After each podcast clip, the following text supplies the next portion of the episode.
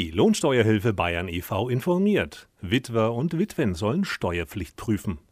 Für viele Ehepaare im Rentenalter gehört die Steuererklärung der Vergangenheit an. Grund, ihr zu versteuerndes Einkommen liegt unter dem Grundfreibetrag von 15.328 Euro.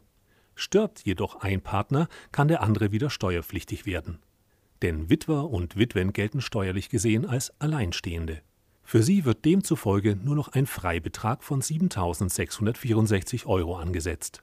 Werden Rente und Witwenrente addiert, liegt das zu versteuernde Einkommen oftmals über diesem Grundfreibetrag. Das bedeutet, es müssen Steuern gezahlt werden.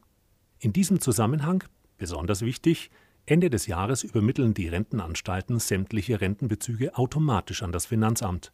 Der Fiskus kann anhand der Daten nachrechnen, ob eine Steuerpflicht vorliegt oder nicht, und zwar rückwirkend bis 2005. Die Lohnsteuerhilfe Bayern e.V. rät Rentnern, ihr zu versteuerndes Einkommen berechnen zu lassen. Besteht eine Steuerpflicht, muss eine Steuererklärung abgegeben werden, am besten bevor das Finanzamt zur Nachzahlung auffordert.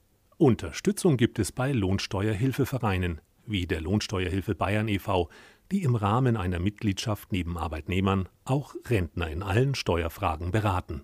Mehr Infos unter www.lohi.de